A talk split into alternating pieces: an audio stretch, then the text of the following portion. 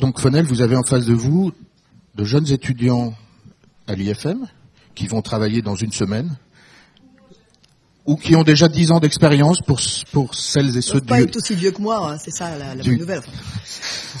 Donc il y a des étudiants du MBA, Ouais, des étudiants en, en management, des étudiants en créa, ouais. des anciens aussi, des jeunes Ouais. diplômés qui travaillent déjà. Puis il y a des, des jeunes euh, Des lyc- lycéennes qui font la summer school. Voilà.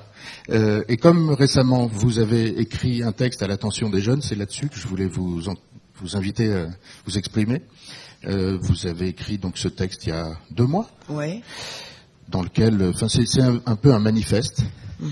Euh, Vous encouragez les jeunes à, à ouvrir leur esprit euh, dans tous les sens. Au euh, cas où il serait pas ouvert. pas au cas où ils seraient pas ouverts, mais vous les, vous, vous encouragez à, à aller encore plus dans ce sens-là. Je veux bien que vous nous racontiez le pourquoi de ce texte et que vous nous en livriez les idées de manière euh, comme ça sur le mode de la conversation, si vous voulez. bien Puis, sûr. Voilà. Merci. Eh bien, merci beaucoup. Euh, merci d'être vous êtes levé euh, pour venir. Et euh, j'ai écrit il y a, pour le magazine Antidote un, un texte. hein, je ne m'attendais pas du tout à ce qu'il ait autant d'écho à dire vrai, mais c'est c'est sans doute comme ça que ça se passe en fait, euh, les, les- les vraies bonnes choses. Ils m'ont, ils faisaient quelque chose sur la jeunesse. Et euh, ils m'ont appelé déjà, c'était complètement dingue. Et euh, ils m'ont dit, euh, voilà, est-ce que est-ce que tu aurais quelque chose à dire euh, qui, tournerait autour de la jeunesse? Mais eux, ils étaient peut-être sur euh, le refus de vieillir, vous voyez. Ils s'étaient ciblés sur mes cheveux blancs. Et je leur ai dit, mais pas du tout. Vous êtes un magazine de mode et euh, il y a quelque chose de très important à dire aux jeunes qui arrivent dans ce métier. Parce que je travaille dans cette industrie et aussi dans ce monde, ce n'est pas qu'une industrie.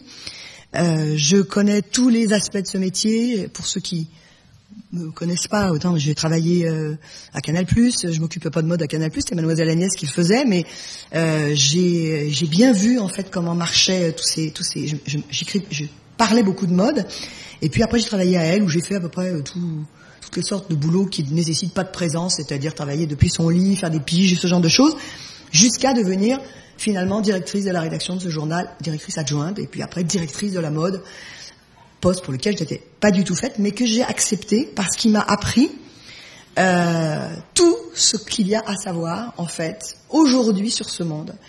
Et pourquoi je suis là? Pourquoi j'ai voulu venir? Parce que quand, euh, à, deux reprises dans ma vie, moi j'ai rencontré des gens plus âgés que moi qui m'ont expliqué, je vais vous dire qui qui m'ont dit qu'il fallait parler avec les jeunes et pas parler là comme je suis derrière un bureau. En fait, on pourrait parler euh, euh, chez moi, mais euh, sauf que voilà, c'est petit chez moi. Mais une fois, j'avais 14 ans, donc j'étais lycéenne, j'ai écrit. Je connaissais personne de célèbre, mais quelqu'un m'a dit elle habite ici, Madeleine Renaud, une actrice. Donc j'ai écrit à Madeleine Renaud en lui disant voilà c'est dingue, vous êtes tellement génial, etc. J'aimerais tellement parler avec vous. Bon bah elle m'a fait venir, forcément, hein, on résiste pas aux compliments. Je suis allée chez elle et puis j'ai parlé. Je lui dit j'adore la mode, les vêtements c'est très important. Euh, plus tard, moi je voudrais, j'aimerais bien être habillée comme Jackie Kennedy. Enfin j'étais là complètement et elle m'a dit mais quel rapport avec le théâtre? Et je lui ai dit mais vous êtes la seule personne connue que je connaisse alors. Je suis venue vous voir vous. Et elle m'a dit euh, bon bah, on va parler d'habits et elle m'a parlé des vêtements de Jean Cocteau. Parce qu'elle m'a parlé des vêtements de Jean Cocteau, puis je suis allée regarder les images d'a- d'archives. À l'époque, il n'y avait pas Internet hein, de Jean Cocteau. Tout d'un coup, je me suis intéressée. J'ai découvert ce que c'était l'élégance de Cocteau, Jean Marais, tout ça. Enfin, les costumes d'Orphée, enfin tout. Ensuite, des années plus tard, encore une bioc, euh, je me retrouve avec André Putman à un dîner. Et André, je parle avec elle, et, euh, et elle me dit, viens si tu veux, euh, samedi, euh, viens, tu vas voir, c'est amusant, je reçois, je reçois des jeunes. J'ai dit quoi? Elle me dit, ben oui, en fait, tous les samedis, je reçois des jeunes. Je crois que Louise, Bourgeois faisait ça aussi. Et, et en fait, ces gens-là m'ont expliqué que euh, il fallait partager, pas parce que moi j'en sais plus que vous en fait, mais parce que c'est pas que j'en sais plus que vous, c'est que c'est intéressant que je vous dise ce que je vois, parce que vous arrivez dans un milieu, dans un monde où on vous dit qu'il y, y a peu de travail, que c'est très difficile, et moi c'est pas ce que je vois. Simplement, faut tuer mon monde à moi, mon vieux monde à moi, il est fini. Et c'est ça que je suis venue vous dire. Donc c'est ce que j'ai dit dans cette lettre. Et c'est pour ça que ça a eu beaucoup de succès, parce que tout le monde adore l'idée de tuer un vieux monde.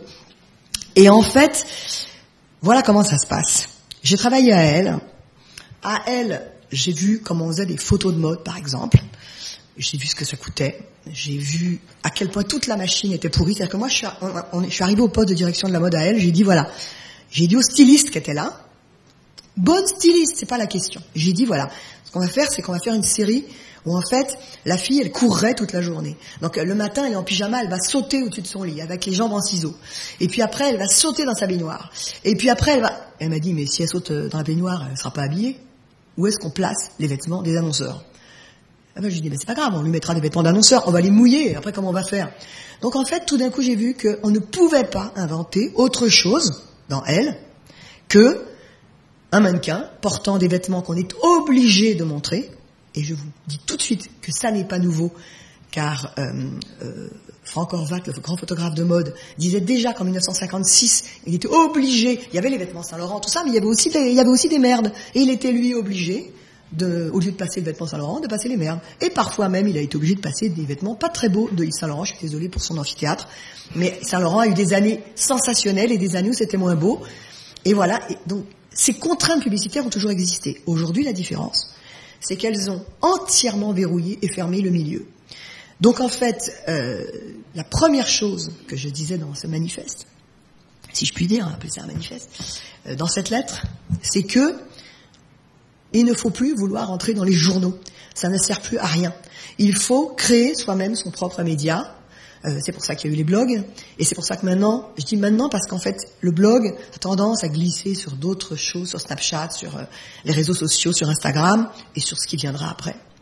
Et je crois que, en fait, aujourd'hui, une, euh, une jeune fille qui aime le stylisme et qui aime bien arranger les habits, ben, faut qu'elle, déjà qu'elle commence par désarranger avec ce qu'elle achète chez Fripstar ou chez Kilo Shop. Et si elle arrive à faire quelque chose de sublime avec ça, et je sais, on sait tous ici qu'il y a des gens qui arrivent, alors, elle n'a pas besoin d'avoir un CV, elle n'a pas besoin d'avoir un book, et si en plus elle a fait des études et qu'elle a le cerveau qui est un peu rempli, celle-là, il est évident qu'elle va se faire remarquer. Tous les gens que j'ai fait travailler et que j'ai remarqués depuis un an et demi, je les ai trouvés sur Instagram. J'ai parlé avec Nicolas Fornichetti, qui est le directeur artistique de Diesel, et euh, tous les mannequins qu'il trouve, c'est pas des castings, il va, il regarde un beau garçon, bon en plus euh, il est gay donc euh, peut-être il a aussi d'autres raisons, mais il regarde les beaux garçons sur Instagram, et puis il remonte comme ça, il se dit tiens lui connaît lui, connaît lui, connaît lui, et évidemment il arrive à retrouver des gens, mais tous ces gens ont fait l'effort d'exister sur les réseaux sociaux. C'est-à-dire que quand vous entendez, c'est ce que je disais quand, dans la lettre, quand vous entendez dire que c'est de la merde les réseaux sociaux, que c'est narcissique, je sais pas, oui, c'est certainement narcissique, oui. De toute manière, le narcissisme, ça aide à se construire. Et surtout, c'est un, généreux, parce qu'il faut quand même le faire, l'effort de poster, tout le monde le sait. Et puis trois, c'est efficace. Je vous donne un autre exemple. Un jour, il y a une fille, euh, elle s'appelle Alexandra Van Hout. Celle-là, elle était assistante d'une styliste chez Grazia. Donc elle se faisait sadiser comme toutes les assistantes. Je ne dirais pas par quel styliste. Et elle, euh, elle, et donc voilà, c'était, on lui faisait rentrer 22 t-shirts alors que la fille n'allait en utiliser qu'un, elle avait des crises de nerfs, euh, on lui jetait des cintres à la figure. C'est la vie de l'assistante. Malheureusement, et ça aussi, il faudrait que ça change.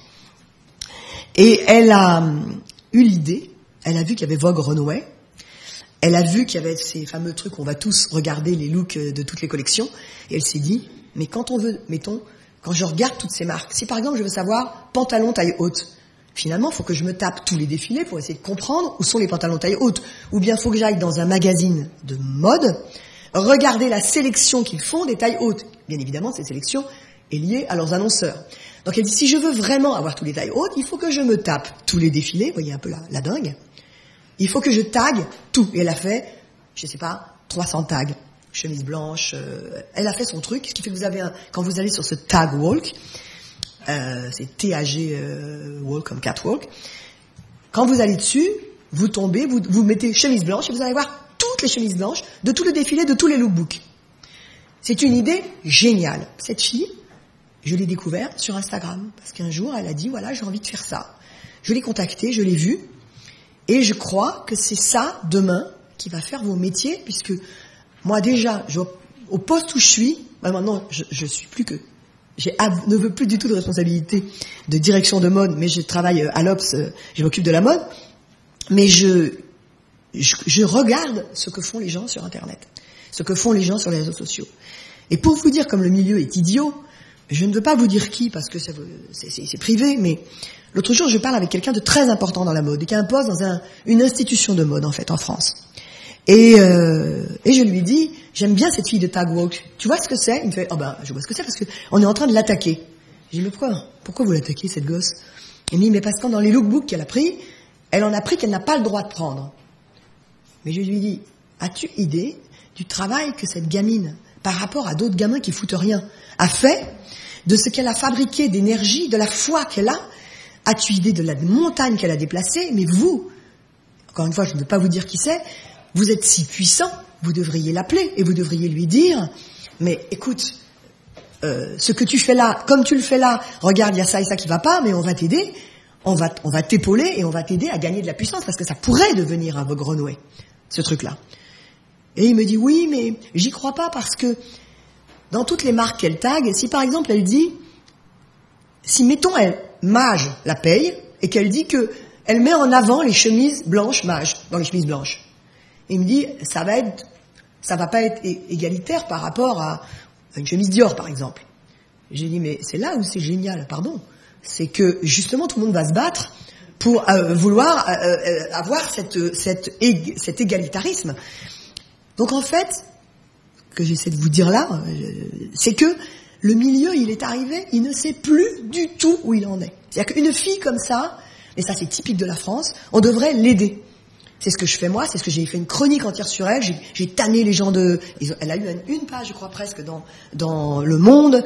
Elle a eu des papiers partout. Elle a, eu un papier dans le New York Times. Cette fille, parce que c'est bilingue ce qu'elle fait en plus. Et et vous avez des institutions françaises qui veulent qui veulent pas l'aider. Donc, euh, premier truc, déjà, tout est entre vos mains et tout est à inventer. Ensuite, sur les séries de mode, moi j'ai commencé sur Instagram à me, à me poster moi-même dans mes propres looks. Alors, euh, c'était euh, beaucoup de gens l'ont fait, hein, on sait bien, aux États-Unis, il y a plein de filles qui font ça, mais j'ai l'impression que toutes les filles qui le font, le font, à part Léandra Medine, que je connais très bien, justement, on s'est rencontrés par Instagram, et donc la fille de Man Repeller, normalement, les filles le font un peu comme une industrie. Et moi, je l'ai fait, je l'ai réfléchi et je l'ai fait d'une manière enfantine et très candide. Et en le faisant, euh, ce truc, je me suis dit, mais c'est complètement idiot, beaucoup de gens pourraient le faire. Parce que moi, je suis né en 1962, j'ai 54 ans, donc je le fais et ça envoie un message particulier. Le message qu'on peut, à mon âge, ne pas se ranger à avoir une maison de campagne et des petits-enfants, et qu'on peut tout à fait euh, même mes chaussures sont taguées par un mouflet, voilà, il m'a écrit dessus au feutre pendant deux heures. Moi, je les porte quand même. Donc, on peut avoir cette modernité. Mais ça, c'est moi, c'est mon, histoire à moi. Mais vous, la vôtre. Euh, c'est, faut, je voudrais que vous partiez d'ici en pensant que quand vous vous montrez en photo, ça a de la valeur. Que quand vous êtes en train de montrer vos looks, vous n'êtes pas une idiote qui aime la mode, qui est un truc con. C'est génial en fait il y a un monde, ce qui est aberrant dans le milieu de la mode, c'est que quand Bill Cunningham, il meurt, tout le monde est là, c'est fantastique, c'est vrai, c'est un dieu, il a pris en photo les gens de la rue, mais quand les gens de la rue se prennent en photo eux-mêmes, non mais c'est n'importe quoi, vraiment quelle société narcissique. Donc tout le monde est complètement fou, et c'est à vous de trouver le, parce que moi j'en invente des choses, mais j'invente ce que j'invente avec mon caractère, avec ma bouteille comme on dit. Mais vous, vous pouvez inventer des choses. J'ai vu euh, ce type qui s'appelle Kalen Holomon qui s'est mis à détourer des publicités. Celui-là aussi, tout le monde voulait l'attaquer parce qu'il prenait les publicités officielles puis il rajoutait des bits. Alors évidemment, ça n'a pas plu. Et puis un jour, il y a des gens plus malins, les gens de Gucci par exemple, qui se sont dit, en fait, le mec est génial, et qui se sont dit, on va le faire bosser. Tout ça se passe sur les réseaux sociaux. Et euh, c'est si important aujourd'hui que je suis sidérée que ce soit pas plus enseigné.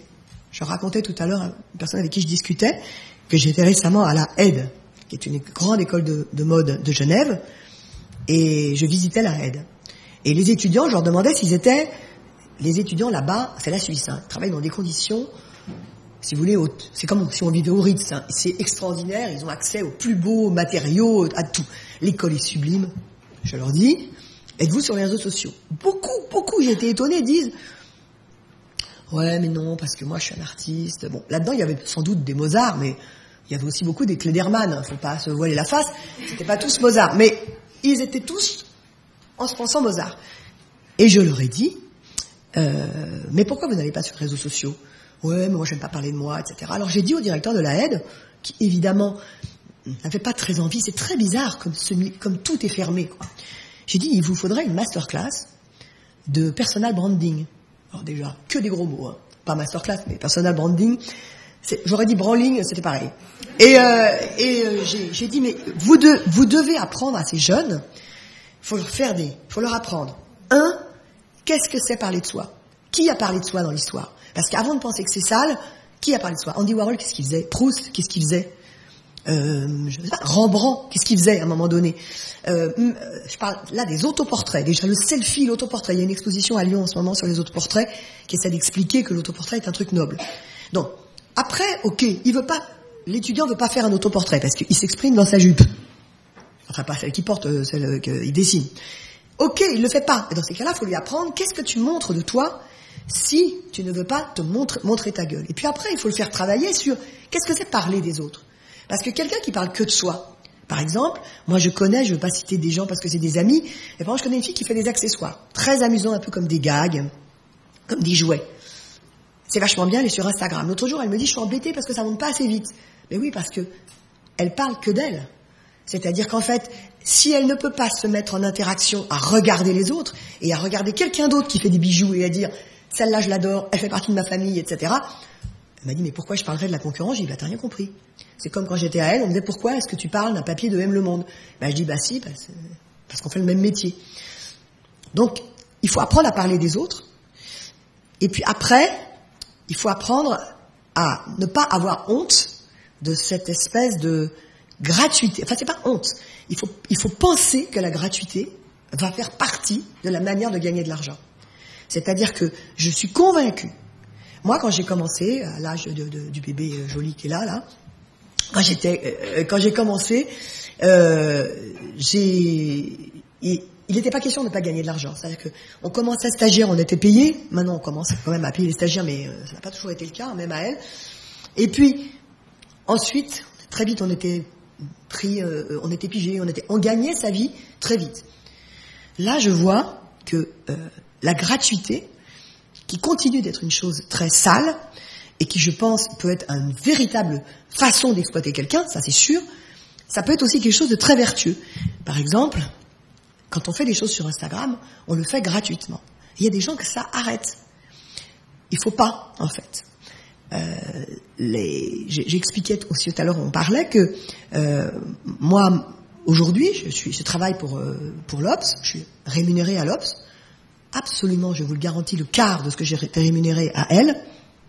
Mais ça n'a pas d'importance parce que c'était très très bien payé à elle, donc on peut être un peu moins payé à l'Obs. Et euh, je fais énormément de choses gratuitement.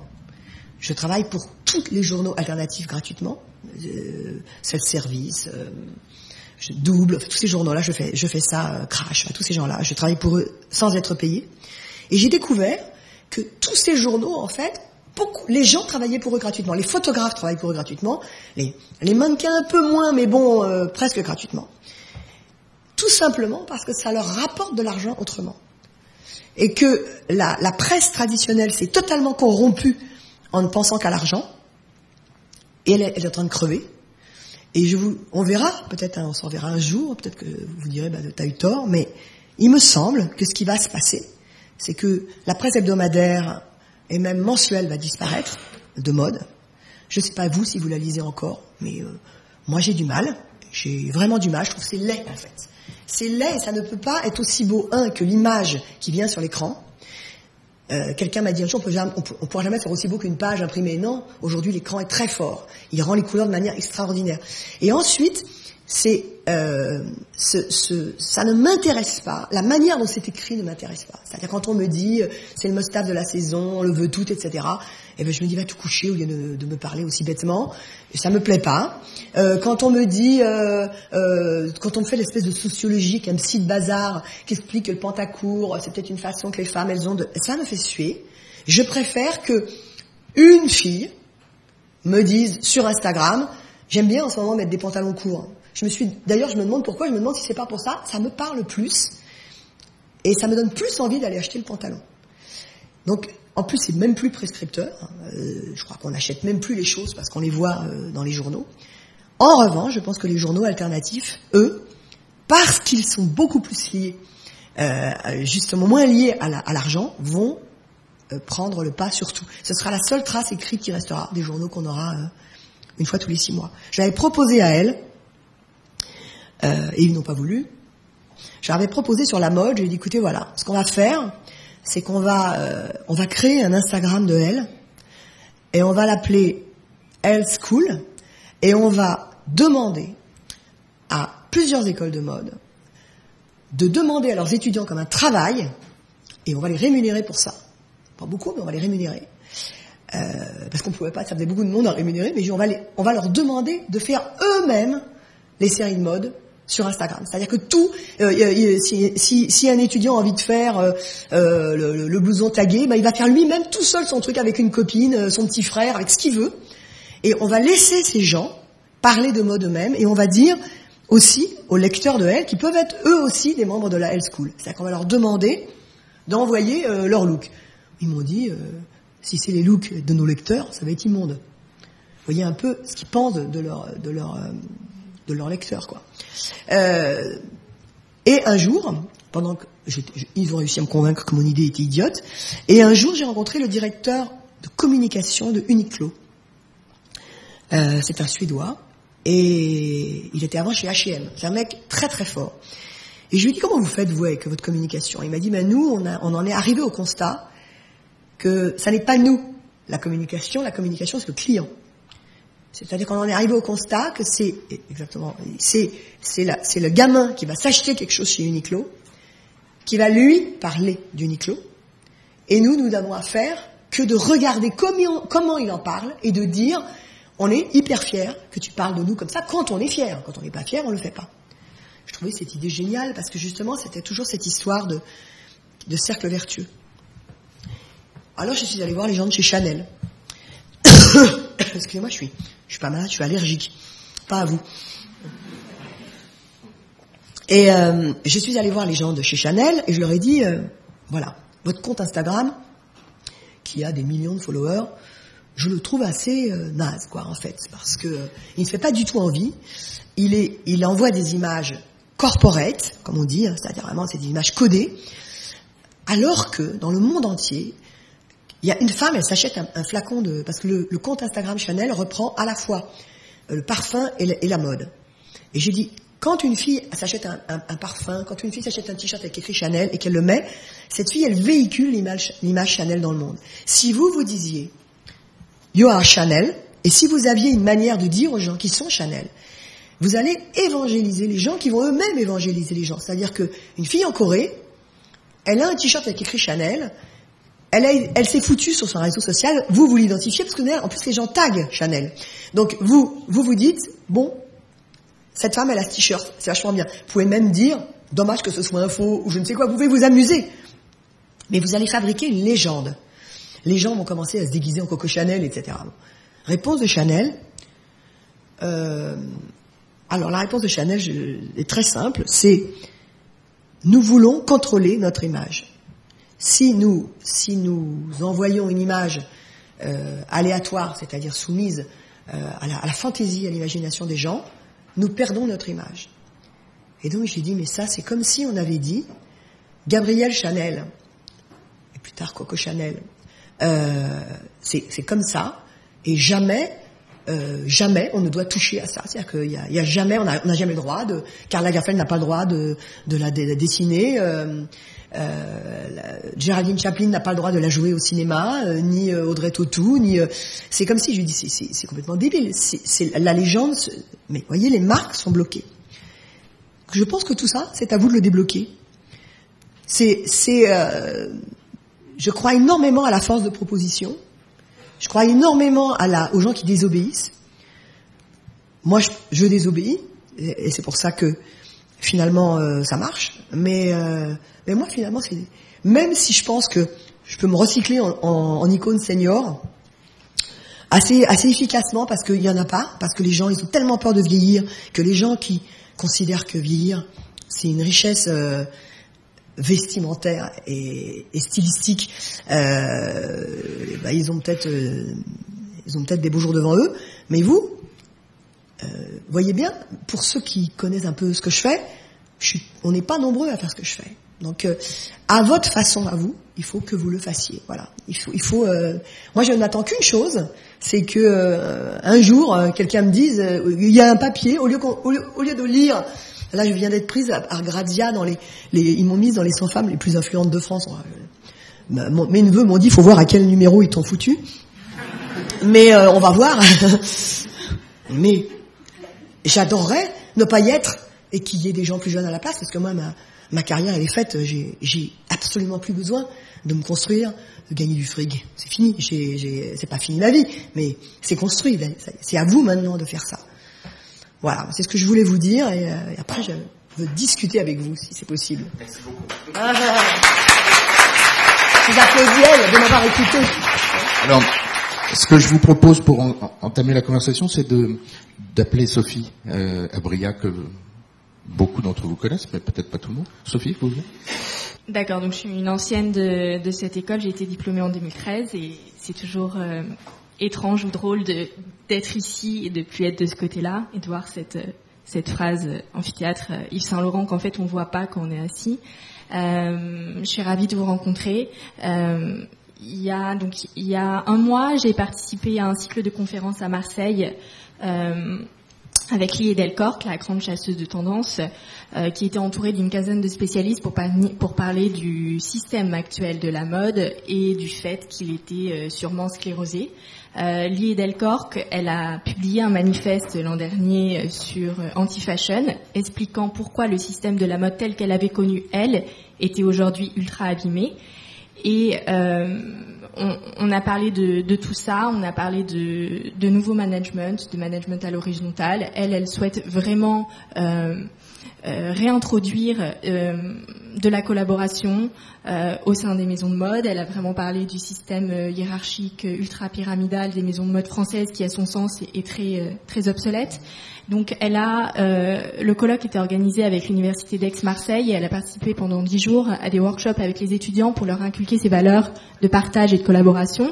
Donc, déjà, je trouve que c'est un signe. Enfin, c'est- bien de faire ça parce que elle a l'habitude de dire que on- les jeunes ont vraiment envie de travailler ensemble, mais qu'on leur euh, qu'on leur apprend à être individu- individualiste à l'école. Donc, elle insiste beaucoup, beaucoup sur ces valeurs-là.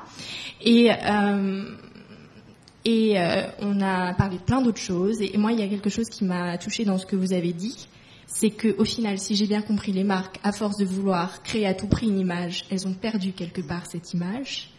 Et je vous ai entendu parler aussi dans un petit reportage sur Arte, dans lequel vous disiez que le rêve d'incarnation était devenu aujourd'hui un rêve de possession.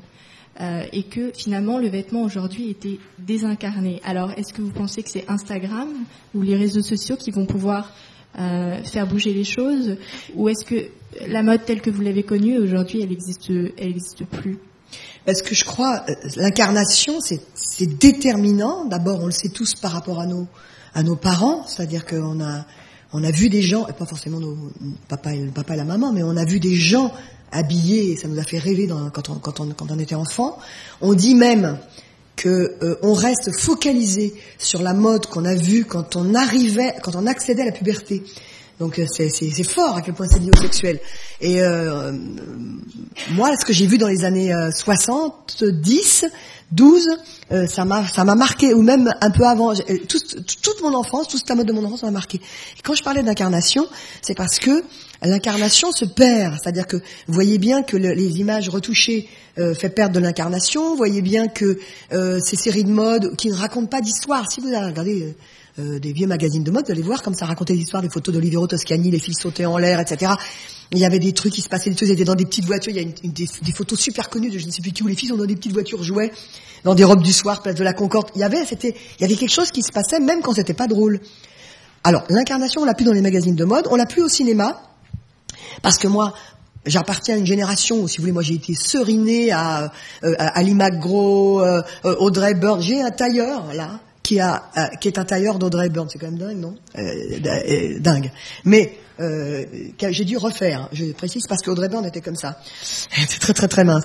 Mais bon, c'est un tailleur Givenchy et, et le, le c'est suffisamment fort pour que j'ai acheté ce tailleur quoi. C'est ce truc d'incarnation. Tous les comédiens, quand le mépris par exemple. Vous regardez euh, Brigitte Bardot dans le mépris, elle a quelques tenues. C'est codifié, c'est fait par amour du vêtement. Les films d'Antonioni, c'est codifié. On voit, on voit des, tout ça, ça a fabriqué c'était incarné. Après, donc c'est plus incarné là la mode, plus incarné au cinéma, plus incarné sur les tapis rouges, qui sont la plupart des images qu'on nous envoie, que vous êtes, vous êtes sur des red carpets. J'étais à Cannes, j'étais effrayée quoi. C'est que la fille, elle, elle est à peu près pas mal quand on la croit dans les couloirs de l'hôtel, on discute, on boit un coup. Et puis après, elle va s'habiller se faire coiffer, se faire maquiller. Elle ressort, mais on dirait une pintade qui va à, un mariage de province. Elle est absolument pas poste. Et elle euh, et ses filles acceptent ça et elles ne, pas en fait. Donc elle, où elle est l'incarnation? C'est pour ça que je pense qu'effectivement elle est sur Instagram, mais à condition que, euh, à condition qu'on dise que, que, des gens dépassent cette idée que c'est la honte de, de, de le faire. C'est pas une honte de se montrer. Je crois que vous avez 76 000 followers sur Instagram.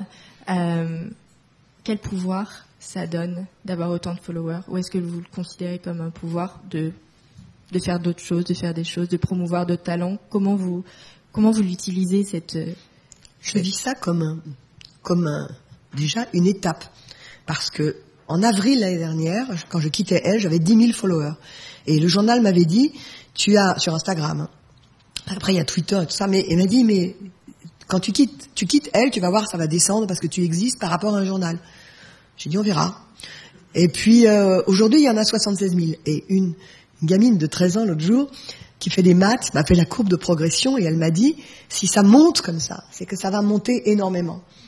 Et donc, en fait, je le vis, un, comme une étape, et deux, ce pouvoir, j'essaie, que ce soit le pouvoir de la liberté. C'est-à-dire que moi, pour l'instant, jamais, jamais je ne fais payer un poste. Et c'est drôle parce que de temps en temps, il y a quand même toujours des gens qui viennent un peu vous chercher des, des noises. Et il y a une fille sur Instagram qui met... Euh, euh, L'autre jour, j'étais à Rio. Il y avait la, croisière, vous voyez, on est invité, euh, autant vous dire que ça, c'est quand même, on est quand même un peu acheté. On est invité à Rio. Et je vais à cette croisière Vuitton à Rio, tout frais payé, sublime, sur la plage de Copacabana. Et là, j'apprends le décès d'un membre de ma famille. Je rentre à Paris. Et au même moment où j'hérite d'une espèce de fleur, un peu, de fleur faite par un artiste, une pivoine, dont j'hérite, que je ramène chez moi parce que j'en ai hérité, Vuitton, pour me montrer euh, à quel point il pense à moi, en fait, dans, cette épreuve, m'envoie un bouquet de pivoine.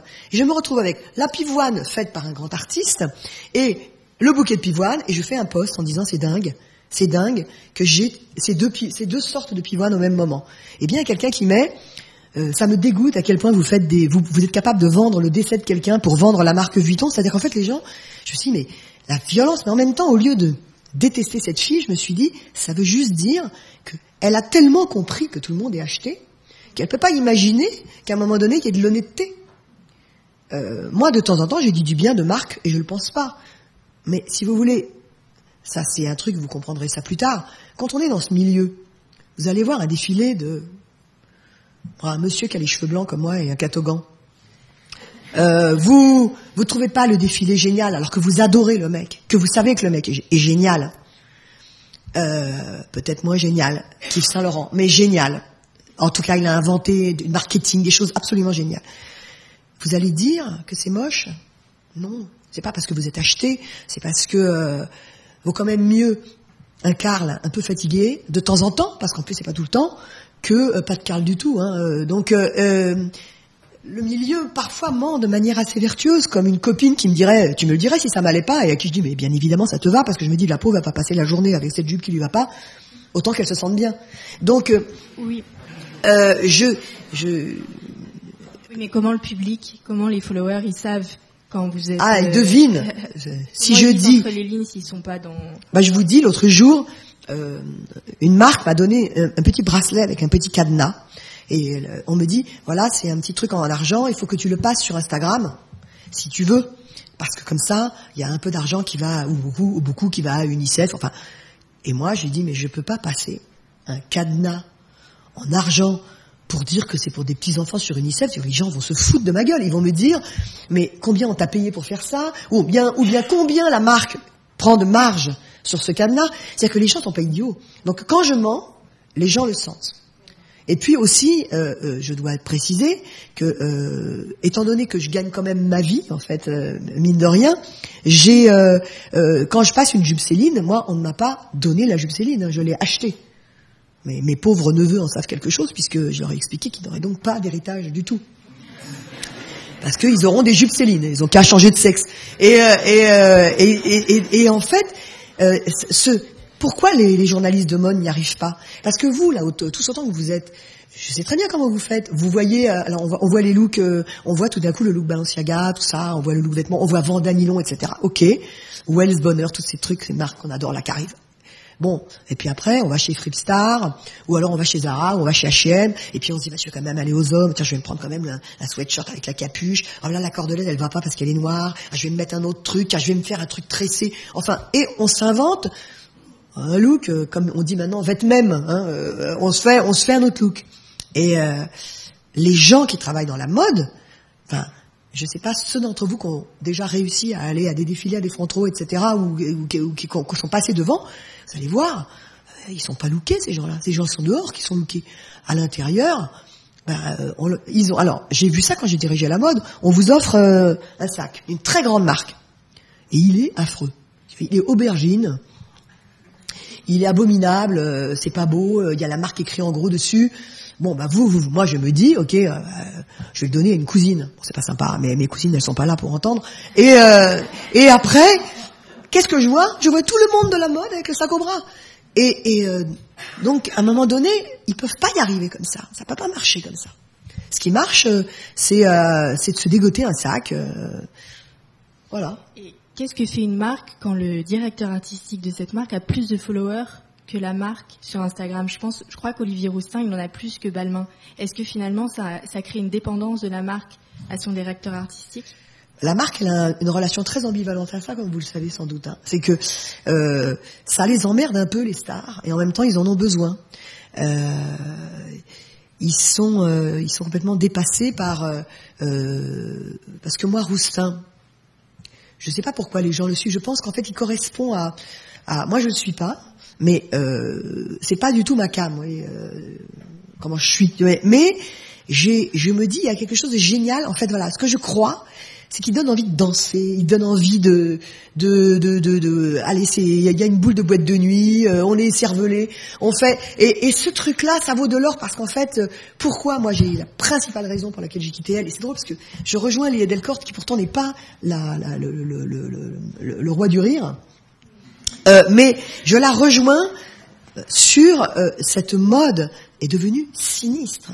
C'est-à-dire que euh, et les gens, à un moment donné, euh, ils ont envie un tout petit peu de légèreté. La mode, c'est quand même le vêtement, c'est très noble et ça veut dire plein de choses, mais ça fait quand même aussi une manière de, se distraire. Qu'est-ce que vous pensez du Sina ou Bino, c'est-à-dire de faire, de changer le, calendrier de mode et, et de faire en sorte que les gens puissent acheter directement après les défilés, tout en sachant que la presse aurait vu les collections quelques mois avant et que le créateur aurait, on dit, congelé sa collection aussi pendant quelques mois. Est-ce que vous pensez que ça, ça peut permettre de remettre de l'émotion euh, dans le dans le système, le fait d'attendre, de susciter à nouveau l'envie, parce que aujourd'hui, ce qui se passe, c'est qu'on est y a tellement d'images, il y a tellement d'informations, de tweets, de régrammes, etc., qu'on est envahi d'images et on ne sait plus quoi regarder. Donc quand on regarde un défilé deux mois avant, Enfin, de, on a déjà oublié ce défilé-là. Donc, est-ce que ça serait peut-être, selon vous, une technique pour euh, bah, D'autant que le SINA Baina, euh, à cause de délais de fabrication des vêtements, euh, j'ai fait un post l'autre jour là-dessus. Pas encore en vente chez Balenciaga, déjà en vente chez Zara, quoi. C'est-à-dire que ça va, ça va si vite. C'est-à-dire qu'eux, ils voient les défilés, et puis ça y est. Moi, je me suis acheté chez euh, Over Stories là en solde, non mais c'est quand même un comble, en solde, des grosses bottes, des espèces de grosses bottes vertes, un petit peu des bottes de pluie en cuir, qui sont les bottes de l'automne Céline, là. C'est pas encore arrivé, ils les ont pas encore en boutique. Donc euh, euh, et elles, elles sont soldées là. Donc ça veut dire que quand ils ont vu arriver eux il y a un an les premières bottes rouges, Céline, vous vous en souvenez peut-être, euh, et qui se sont dit ok c'est génial, ils se sont dit eux-mêmes chez Zara, euh, chez euh, euh, H&M euh, and Over Stories, ils se sont dit ok on va les faire en verre bouteille pour pas les faire en rouge, pour pas se faire attaquer, mais en même temps Céline ils ont dit on va les faire en du coup hop ils font les mêmes. Donc euh, ce que je crois moi c'est que Sina Baina, je pense que complète, pour l'instant, je crois, de manière industrielle, ça ne peut pas marcher. Mais ce qui peut marcher, très bien, et je pense que c'est ça, en fait, c'est qu'en fait, en gros, dans une collection, prenez une collection Vuitton.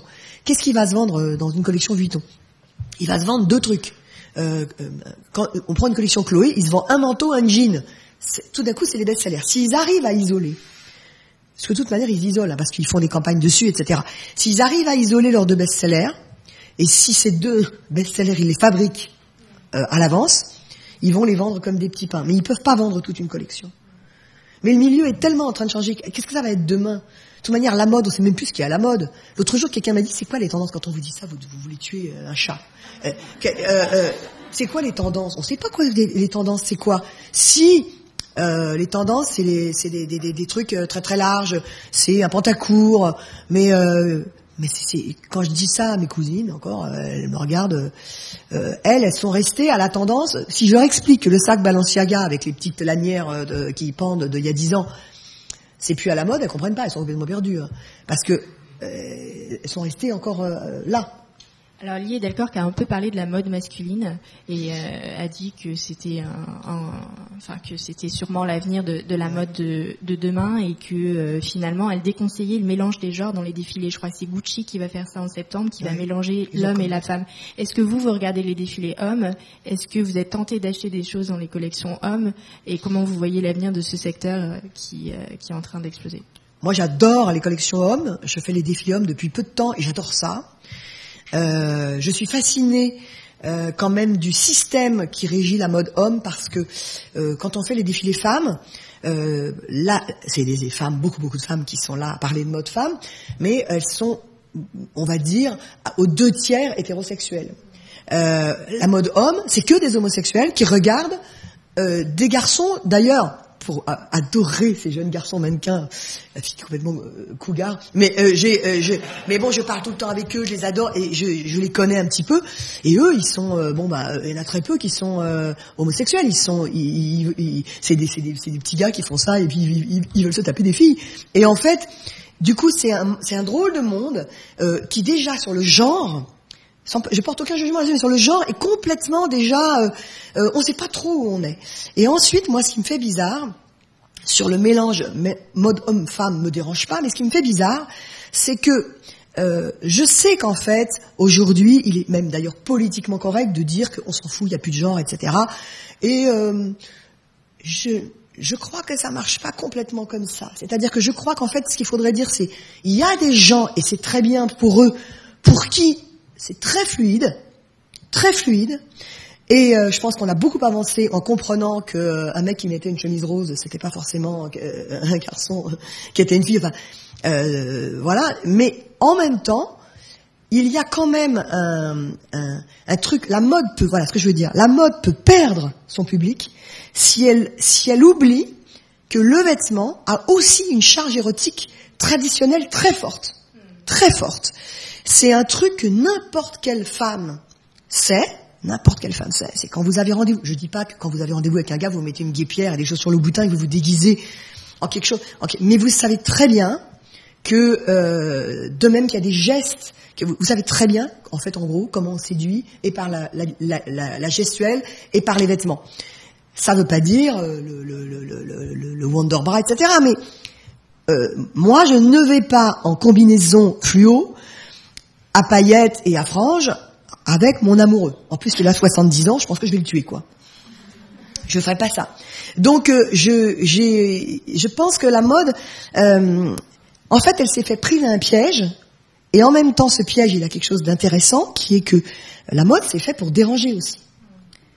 Mais euh, si, faut pas, faut pas, faudrait pas qu'on en arrive à dire que c'est la norme, voilà. Faudrait pas qu'on en arrive à dire, mais bien évidemment, aujourd'hui, un homme, c'est comme ça, regardez, ça s'habille euh, avec, euh, comme, comme euh, on voit chez Gucci, et Dieu sait si j'aime. C'est important ce que vous dites, je pense, la charge érotique à travers le vêtement. Ça me fait penser à la styliste Isabelle Ablot, euh, qui était très proche d'Alexander McQueen, qui portait énormément de chapeaux et qui disait qu'elle, pour elle, c'était un signal érotique parce que de porter un chapeau, toutes les femmes devraient porter un chapeau. Elle dit d'ailleurs parce que l'homme a finalement envie de vous l'enlever avant de, avant de vous séduire et, donc ça me fait penser, ça me faisait penser à ça. Et c'est vrai que si on si on enlève la charge érotique dans le vêtement à travers ce système de genre qui est en train d'être euh, d'être de, se recroiser, on, on, perd là aussi l'incarnation dont on parlait euh, tout à l'heure finalement. C'est le truc euh, aussi du, du sourire, c'est que dans le défilé Paul Smith, euh, les garçons passaient euh, euh, habillés de manière très colorée, etc. Et ils souriaient tous, tout le monde disait, on, on est tellement pas habitué à voir les gens sourire dans la mode que tout mon rang là, enfin tous mes collègues disaient euh, ils sont complètement défoncés, non Ils sont stone parce que les mecs passaient comme ça, comme ça. Et en fait, euh, ils passaient parce que Paul Smith, j'ai su, leur avait dit de sourire. Et c'était du reggae, donc le reggae c'est lent comme ça. ils passaient et, tout le monde pensait qu'ils étaient défoncés. Mais s'ils avaient été vraiment défoncés, ils auraient pas pu suivre les lignes. Donc euh, euh et ces garçons par le sourire, par ce truc, c'était complètement différent de certains défilés où ils passent. En fait, il y a des défilés.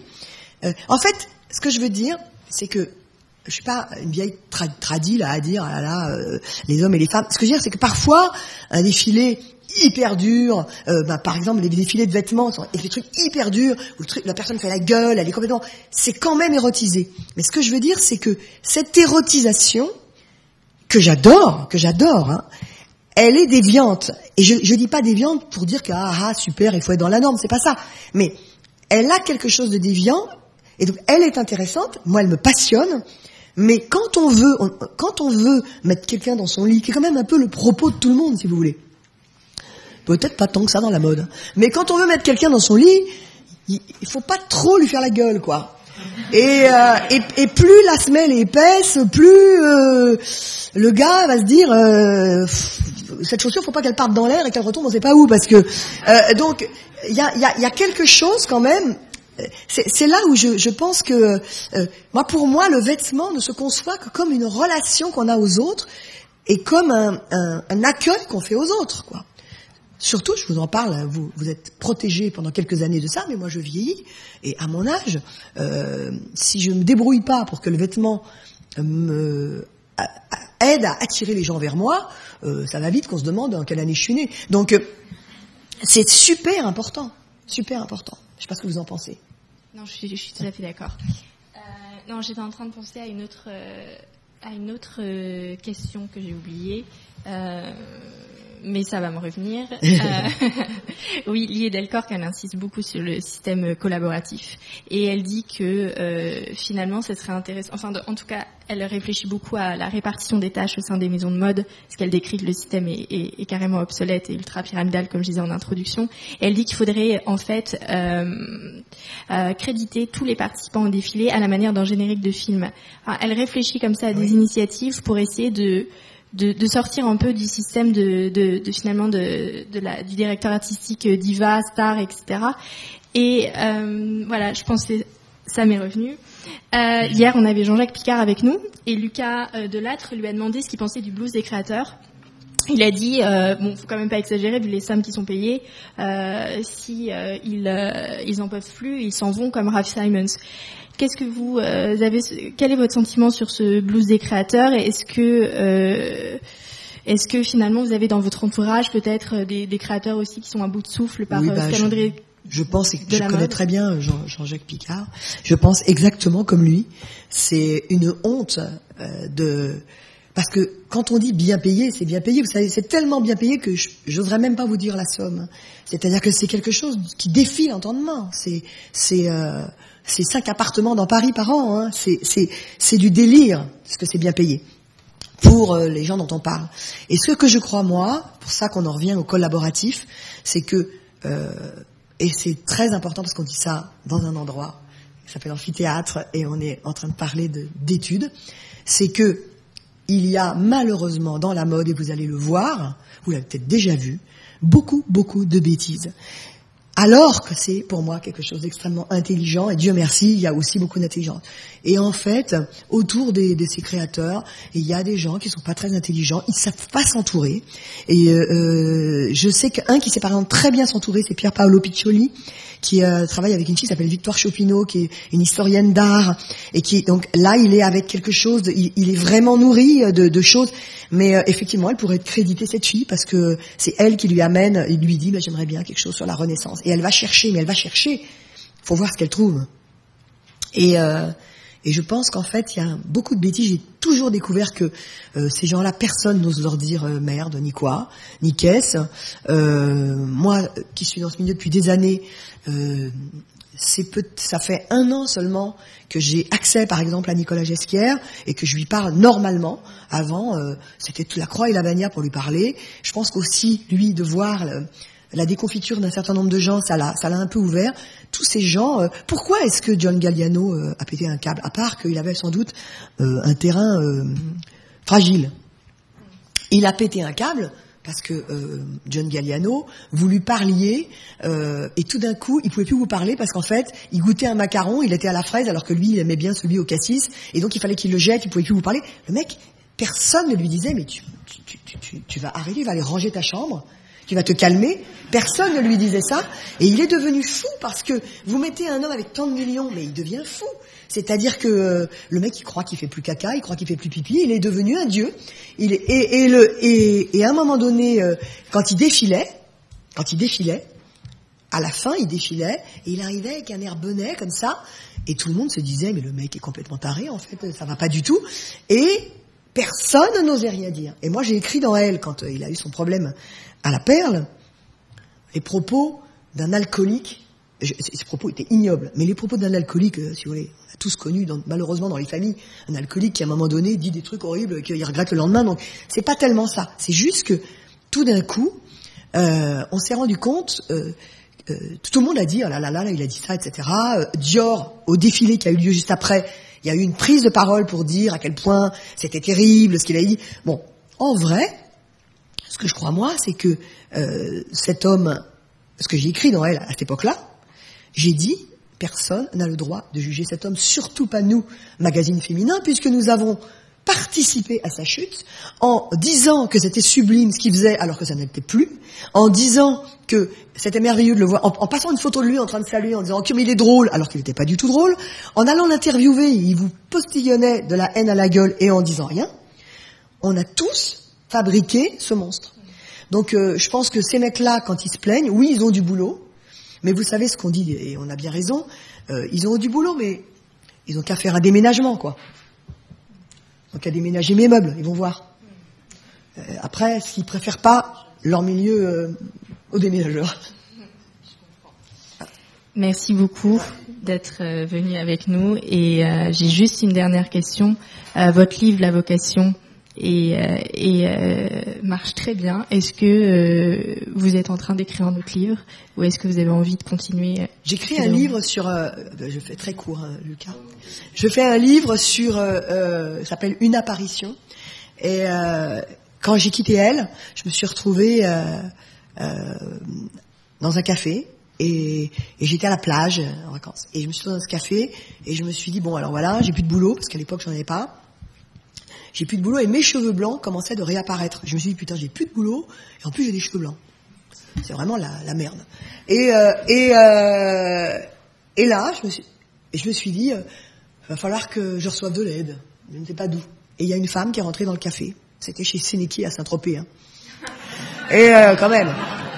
Enfin, on a, on a, on a le pôle emploi qu'on peut. Et, et elle, est, et elle est entrée cette femme, les cheveux blancs comme ça, sublime, et, c'était une apparition.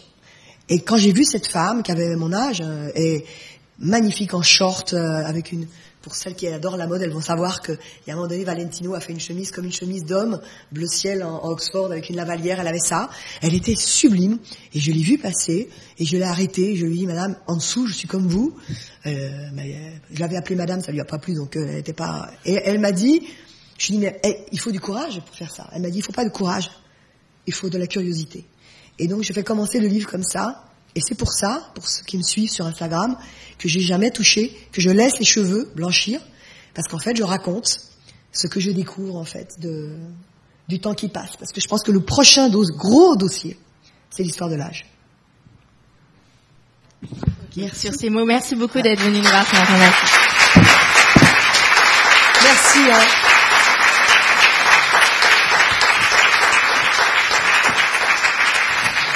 Un jour, c'est vous qui, viendrez parler à ma place, comme ça. Merci beaucoup, Fonel. Merci.